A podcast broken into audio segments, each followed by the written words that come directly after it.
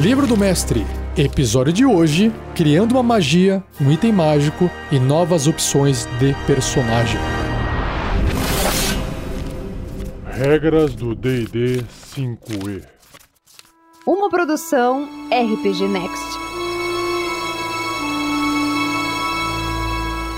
Seja você também um guerreiro ou uma guerreira do bem. Para saber mais, acesse padrim.com.br barra rpgnext ou picpay.me barra rpgnext.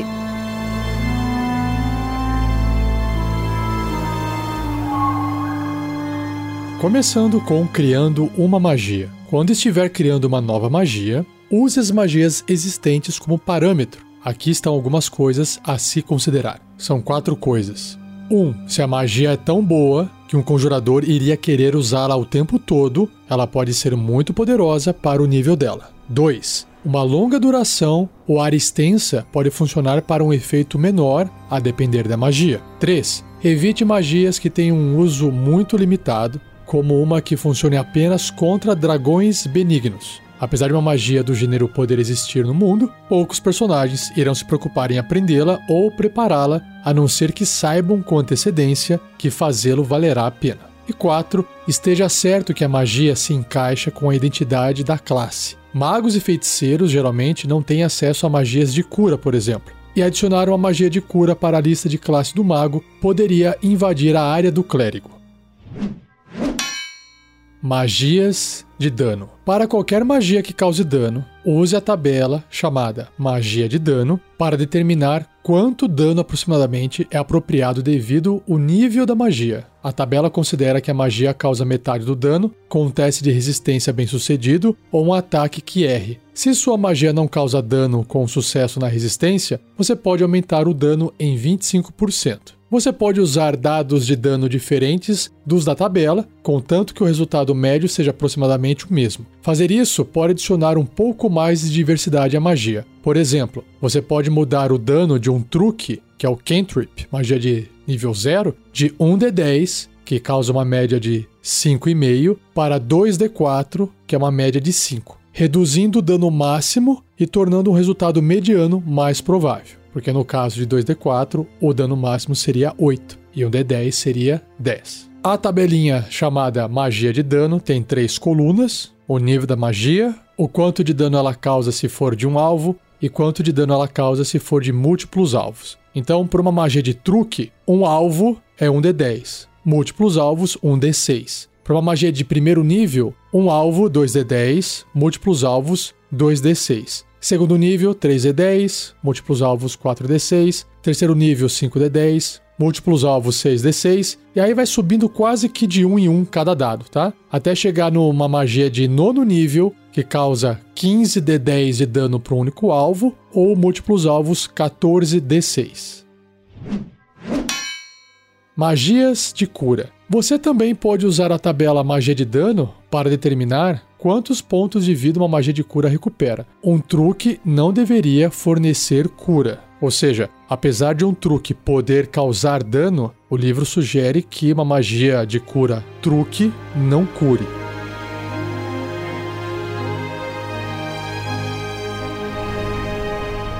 Criando um item mágico. Os itens mágicos no capítulo 7, chamado Tesouro, são apenas um pouco dos tesouros mágicos que os personagens podem descobrir durante suas aventuras. Se seus jogadores são veteranos maduros e você quer surpreendê-los, você pode tanto modificar um item existente quanto trazer algo novo.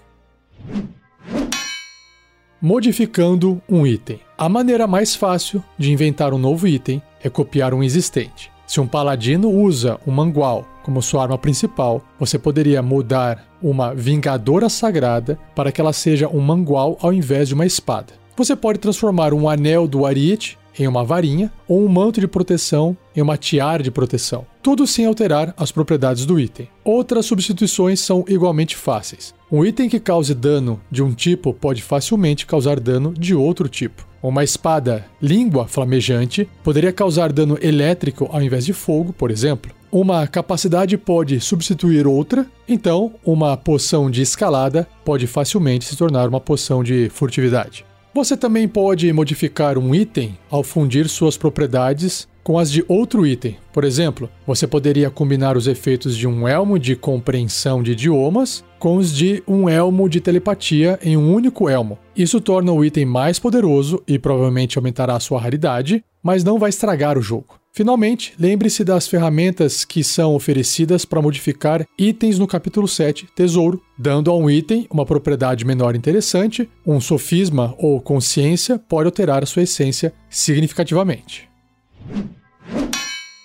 Criando um item mágico. Se modificar um item não for o bastante para o que você quer, você pode criar um do zero. Um item mágico deveria ou deixar o personagem fazer algo que ele não poderia antes, ou melhorar a habilidade do personagem de fazer algo que ele já faz. Por exemplo, um anel de salto permite que seu usuário salte grandes distâncias, assim melhorando o que o personagem já pode fazer. Um anel do Ariete, no entanto, dá ao personagem a habilidade de causar dano de energia, que é o Force Damage. Quanto mais simples for sua abordagem, mais fácil será para um personagem usar o item em jogo. Dar cargas ao item é legal, especialmente se ele tiver diversas habilidades diferentes, mas simplesmente decidir que um item está sempre ativo ou pode ser usado um número fixo de vezes por dia é mais fácil de gerenciar. Indo agora então para o tópico chamado nível de poder. Se você fizer um item que permite que um personagem mate o que quer que ele atinja com ele, esse item provavelmente irá desequilibrar o seu jogo. Por outro lado, um item cujo benefício raramente acontece não é suficiente para uma recompensa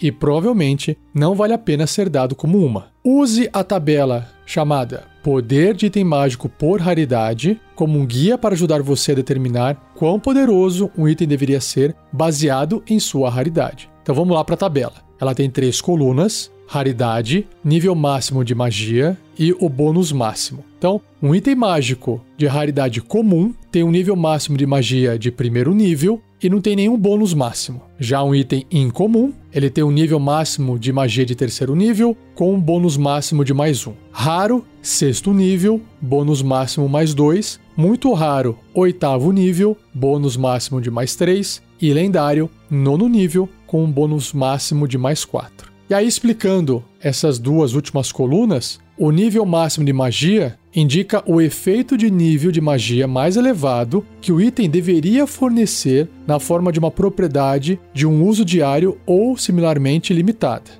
Por exemplo, um item comum poderia fornecer o benefício de uma magia de primeiro nível uma vez por dia, ou apenas uma vez se for consumível. Um item raro, muito raro, lendário, poderia permitir que seu dono conjure uma magia de baixo nível mais frequentemente. E a última coluna ali da tabela, que é o bônus máximo, se um item fornece um bônus estático na CA, jogadas de ataque, testes de resistência ou testes de habilidade, essa coluna sugere o bônus apropriado baseado em sua raridade. Outro tópico aqui importante para fechar essa parte de criação de itens mágicos, é a sintonização. Decida se o item precisará que um personagem se sintonize com ele para usar suas propriedades. Use essas regras gerais para ajudar você a decidir isso. São duas regras. 1. Um, se ter todos os personagens de um grupo passando o item de mão em mão para ganhar seus benefícios duradouros seria perturbador, o item deveria requerer sintonização. E 2. Se o item fornece um bônus que outros itens também fornecem, é uma boa ideia requerer sintonização para que os personagens não tentem colecionar muitos desses itens.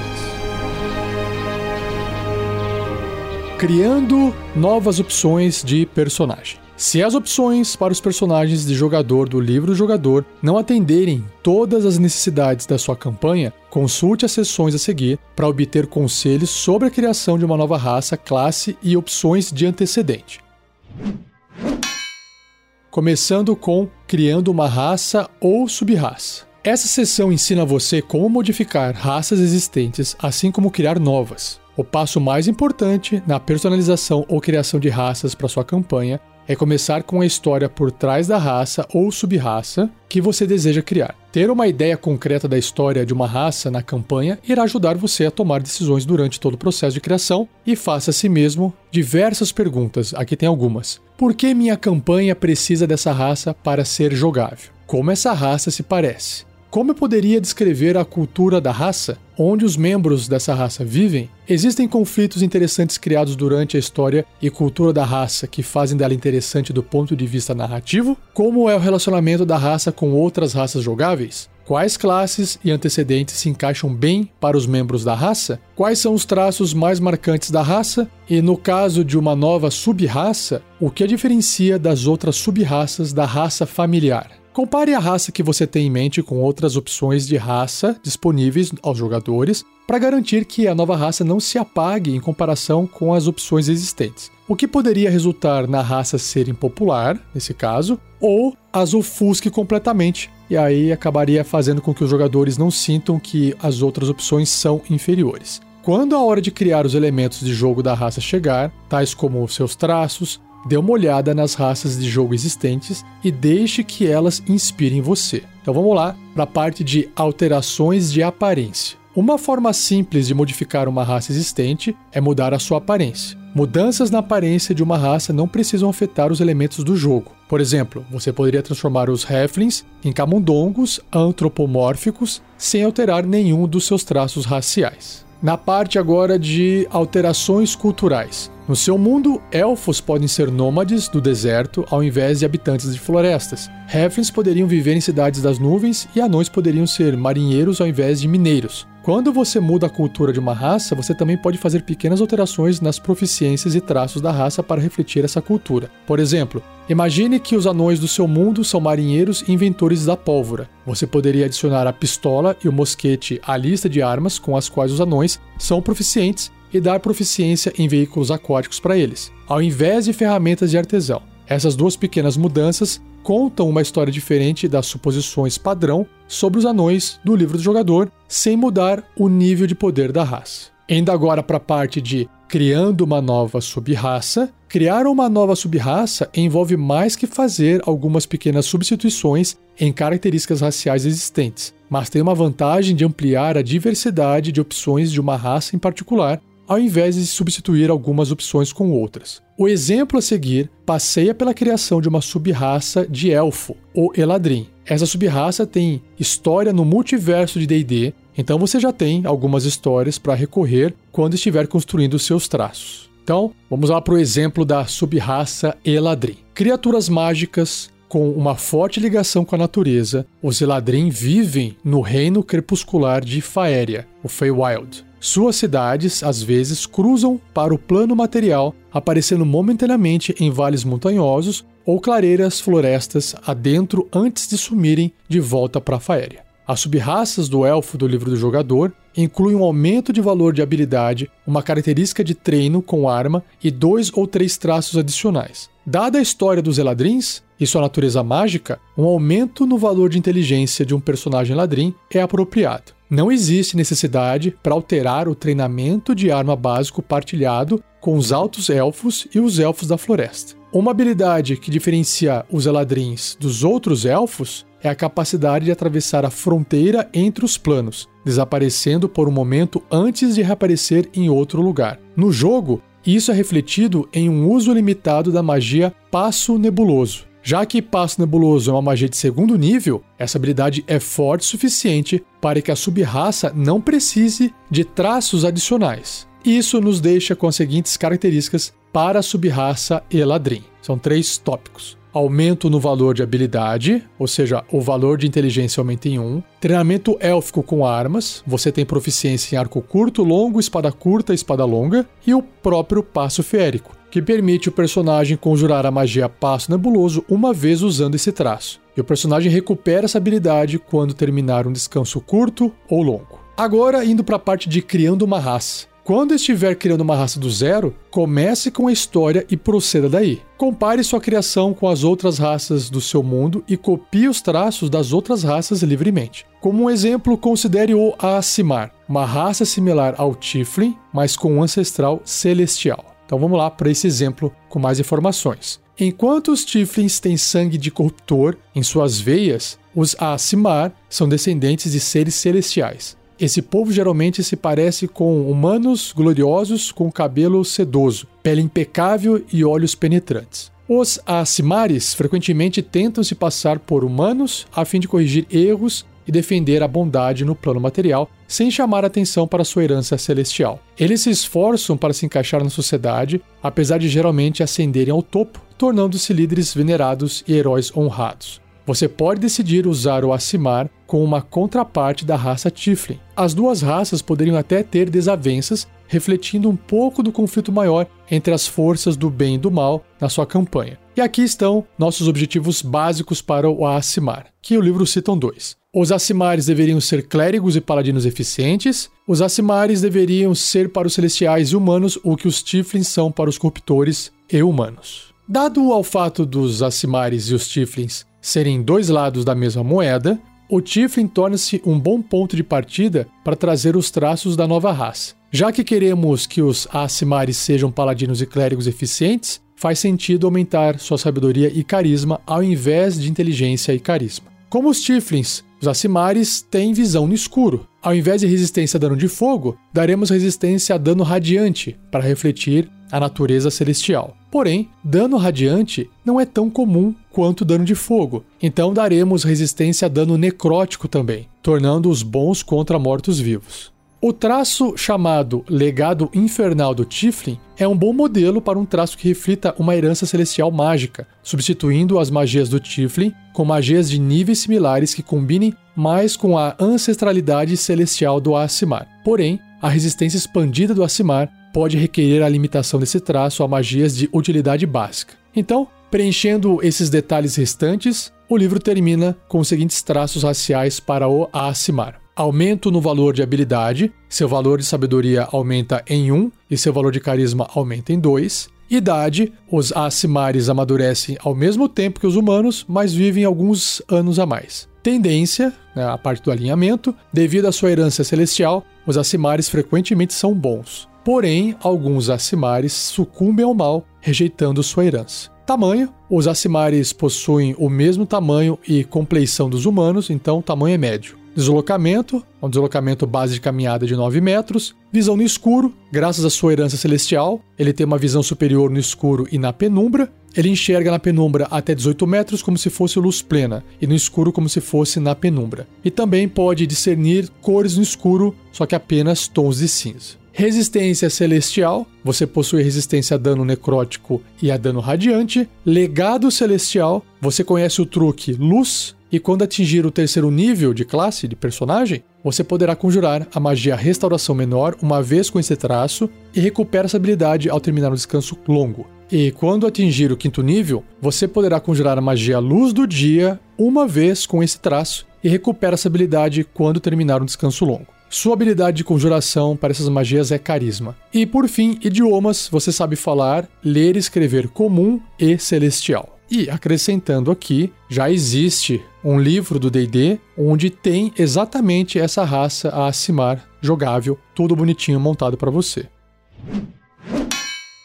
Modificando uma classe. As classes do livro do jogador captam uma grande variedade de arquétipos de personagem, mas seu mundo de campanha pode precisar de algo mais. A sessão a seguir discute as formas de modificar classes existentes para melhor atenderem às necessidades do seu jogo. Então vamos lá, começando com alterando proficiências. Mudar as proficiências de uma classe é uma forma segura e simples de modificar uma classe para refletir melhor o seu mundo. Trocar uma proficiência em uma perícia ou uma ferramenta por outra não torna um personagem mais forte ou fraco, mas fazer isso pode mudar a essência de uma classe de formas sutis. Por exemplo, uma guilda proeminente de ladinos no seu mundo poderia adorar uma divindade patrona, realizando missões secretas em nome dessa divindade. Para refletir esse detalhe cultural, você poderia adicionar religião à lista de perícias que um personagem ladino pode escolher ter proficiência. Você poderia até mesmo tornar essa perícia uma escolha obrigatória para ladinos que pertençam a essa guilda. Você também pode mudar proficiências em armadura e arma para refletir aspectos do seu mundo. Por exemplo, você poderia decidir que os clérigos de uma divindade em particular pertencem a uma ordem que proíbe o acúmulo de bens materiais, além de itens mágicos úteis em sua missão divina. Tais clérigos carregam um cajado, mas eles são proibidos de vestir armadura ou usar armas além do cajado. E para refletir isso, você poderia remover as proficiências com armadura e arma para os clérigos dessa crença, e aí tornando-os proficientes com um bordão e nada mais. Você poderia dar a eles um benefício para compensar as proficiências perdidas, algo como a característica da classe monge, defesa sem armadura, mas representada como uma bênção divina. Outra alteração é na lista de magias. Modificar a lista de magias de uma classe geralmente tem pouco efeito no poder de um personagem, mas pode mudar a essência de uma classe significativamente. Em seu mundo, os paladinos poderiam não fazer seus juramentos para ideais, mas ao invés, jurar fidelidade a feiticeiros poderosos. Para capturar esse conceito de história, você poderia criar uma nova lista de magias de paladino com magias feitas para proteger seus mestres, selecionadas das listas de feiticeiro ou mago. De repente, o paladino se parece com uma classe diferente. Tome cuidado quando mudar a lista de magias do bruxo já que os bruxos recuperam seus espaços de magia após um descanso curto. Eles têm potencial para usar certas magias mais vezes por dia que outras classes. Próximo tópico é restringindo acesso à classe. Sem alterar a forma como a classe funciona, você pode enraizá-la mais firmemente no mundo ao associar a classe com uma raça ou cultura em particular. Por exemplo, você poderia decidir que os bardos, feiticeiros, bruxos e magos representam tradições mágicas de quatro raças ou culturas diferentes. Os colégios de bardo poderiam ser limitados a todos exceto elfos. Os draconatos poderiam ser as únicas criaturas capazes de se tornarem feiticeiros e todos os bruxos do mundo seriam humanos. Você poderia restringir isso ainda mais. Por exemplo, bardos do Colégio do Conhecimento seriam apenas altos elfos e bardos do Colégio da Bravura seriam apenas elfos da floresta. Os gnomos descobririam a escola de ilusão, então todos os magos que se especializarem nessa escola são gnomos. Culturas humanas diferentes produzem bruxos compactos diferentes e assim por diante. Similarmente, domínios de clérigo diferentes podem refletir religiões completamente separadas associadas a raças ou culturas distintas. Você decide o quão flexível você quer ser ao permitir que o personagem de jogador exceda essas restrições. Um meio-elfo poderia viver entre os elfos e estudar suas tradições de bardo. Um anão poderia cair em um pacto de bruxo, mesmo não tendo conexões com uma cultura que normalmente produza bruxos. Como sempre, é melhor dizer sim e usar os desejos do jogador como uma oportunidade de desenvolver a história do personagem e do seu mundo, ao invés de ignorar as possibilidades. Indo agora para a parte de substituindo características de classe, se uma ou mais características de uma determinada classe não se encaixarem exatamente no tema ou tom da sua campanha, você pode retirá-las da classe e substituí-las por novas. Ao fazer isso, você deveria tentar garantir que as novas opções sejam tão atraentes quanto as que foram removidas e que as características substitutas da classe contribuam para a eficiência dela em interação social, exploração ou combate, assim como as que ela está substituindo. Por fim, uma classe existe para ajudar um jogador a expressar um conceito de personagem particular, e qualquer característica de classe que você substitui também remove um aspecto desse personagem. Substituir uma característica de classe deveria ser feito apenas para se ajustar a uma necessidade específica de sua campanha, ou para atrair um jogador que esteja tentando criar um tipo específico de personagem, talvez um inspirado em um personagem de um romance, série de TV, quadrinho ou filme. O primeiro passo é resolver qual característica ou grupo de características de classe você irá substituir. Depois, você precisa avaliar o que cada característica oferece para a classe. Assim, a característica que você está adicionando não tornará a classe muito ou pouco poderosa. Faça a si mesmo as seguintes perguntas sobre uma característica que você está substituindo. Tem quatro aqui. Primeira pergunta: qual impacto a substituição da característica traria para exploração, interação social e combate? Segunda pergunta: substituir a característica afeta a forma como o grupo pode continuar se aventurando em um dia? Terceira pergunta: a característica consome recursos fornecidos de alguma outra forma pela classe? E quarta pergunta: a característica funciona o tempo todo? Ou ela é recuperada após um descanso curto, um descanso longo ou algum outro período de tempo?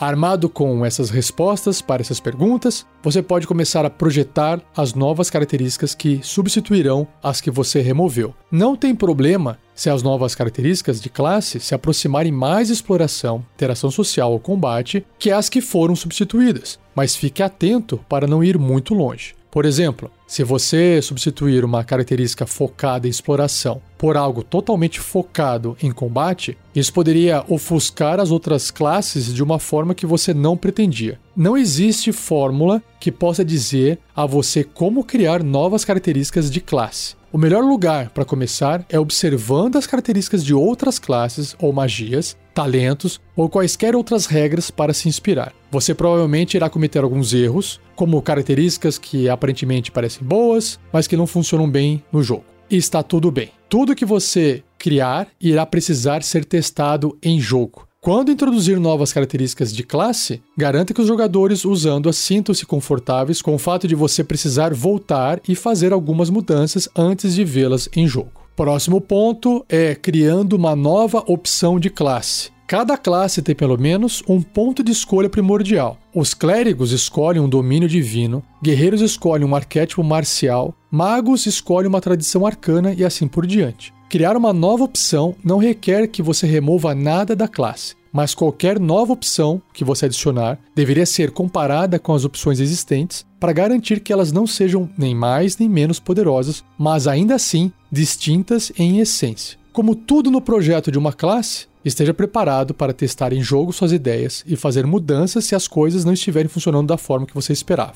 Quando você tiver o conceito para a opção de classe em mente, é hora de planejar as especificações. Se você não estiver certo de por onde começar, procure pelas opções existentes e veja o que as características da classe fornecem. É totalmente aceitável que duas opções de classe tenham características similares, e também é legal olhar para as outras classes para exemplos de mecânicas às quais você possa obter inspiração. E conforme você cria cada característica de classe, faça as seguintes perguntas. São três. Primeira, como a característica de classe reforça a história e temática da opção de classe? Segunda pergunta: existe uma característica que pode ser usada como modelo? Terceira pergunta: como a nova característica de classe se compara a outras características de mesmo nível? Bom, agora o livro apresenta uma variação que são pontos de magia, uma variação de regra, né?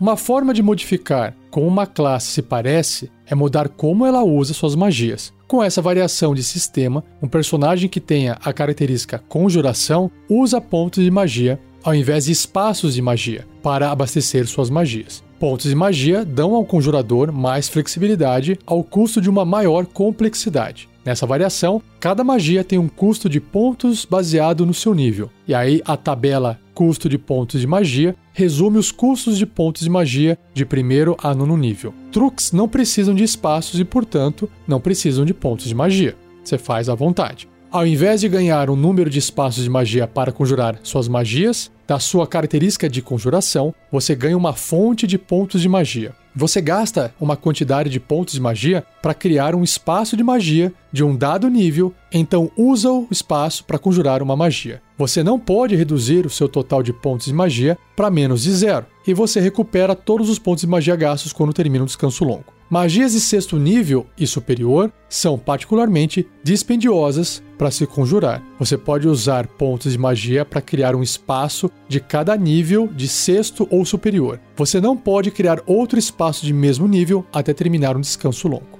A quantidade de pontos de magia que você tem para gastar é baseada no seu nível de conjurador, como mostrado na tabela Pontos de Magia por nível. Já já eu vou ler ela. Seu nível também determina o nível máximo do espaço de magia que você pode criar. Mesmo que você tenha pontos de magia suficientes para criar um espaço acima desse máximo, você não pode fazê-lo. A tabela pontos de magia por nível se aplica a bardos, clérigos, druidas, feiticeiros e magos. Para um paladino ou patrulheiro, reduza a metade o nível de personagem nessa classe e então consulte a tabela. Para um guerreiro, cavaleiro arcano ou ladino, trapaceiro arcano, divida o nível do personagem dessa classe por 3. Esse sistema pode se aplicar a monstros que conjuram magias usando espaço de magia, mas não é recomendado fazê-lo. Monitorar os pontos de magia gastos por um monstro pode ser incômodo. Então vamos lá são duas tabelas, né? O primeiro, que é o custo de pontos de magia, que tem duas colunas, o nível de magia e o custo de pontos. Então, por uma magia de primeiro nível,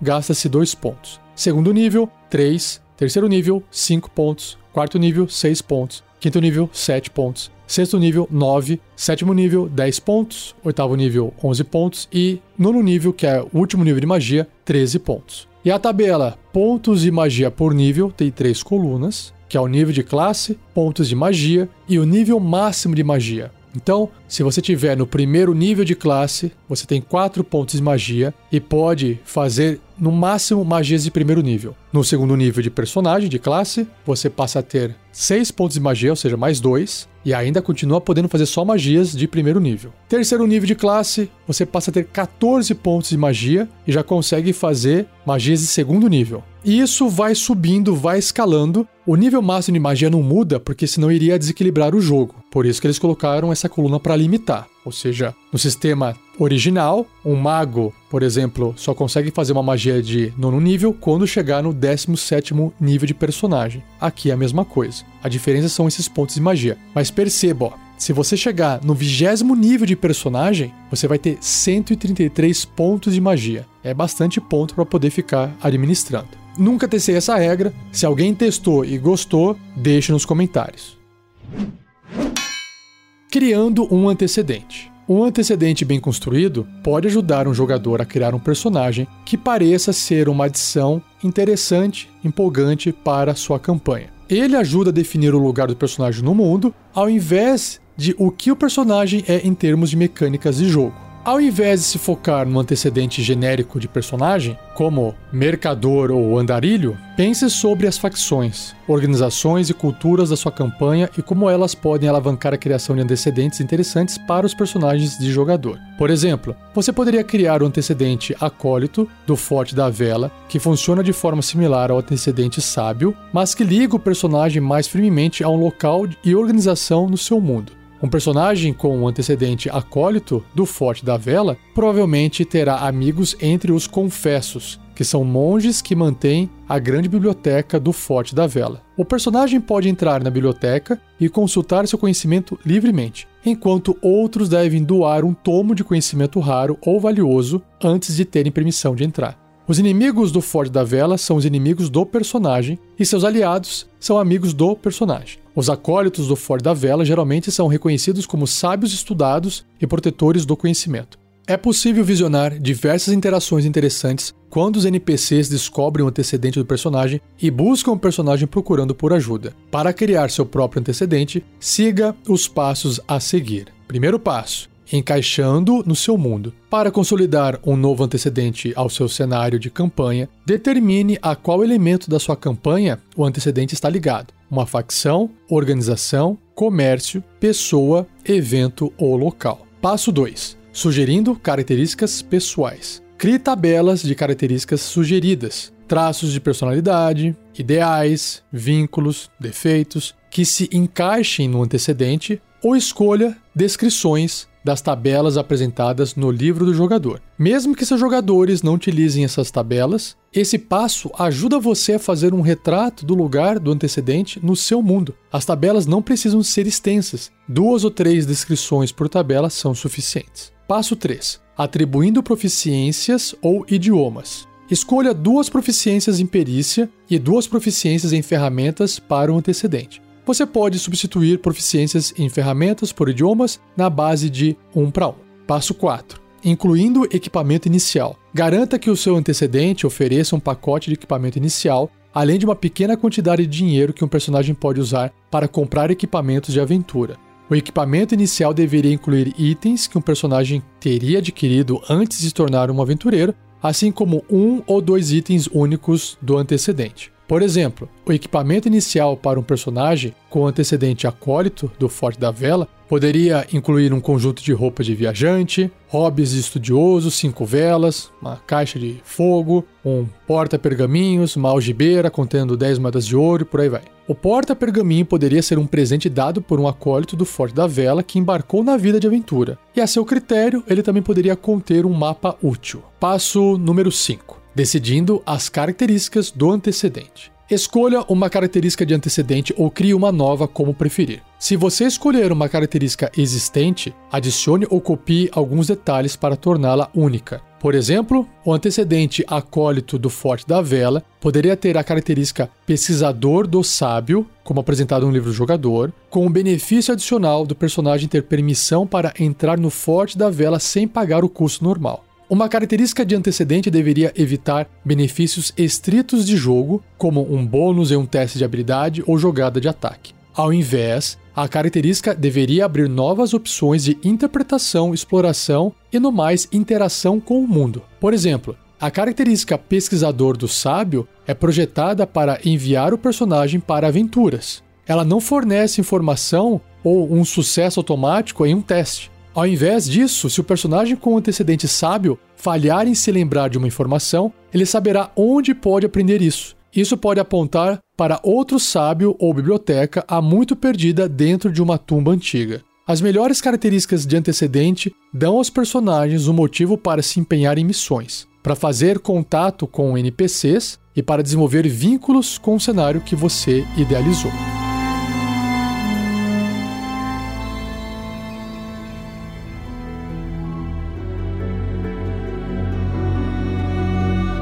E assim eu encerro mais um episódio do Regras do D&D 5e. Espero que você tenha gostado. Na verdade, eu acabei o último capítulo do livro. O livro fechou, ainda tem os apêndices, que eu vou trazer aqui episódios com algumas informações. Não vou conseguir ler tudo dos apêndices, que tem muita tabela, mas você já sabe.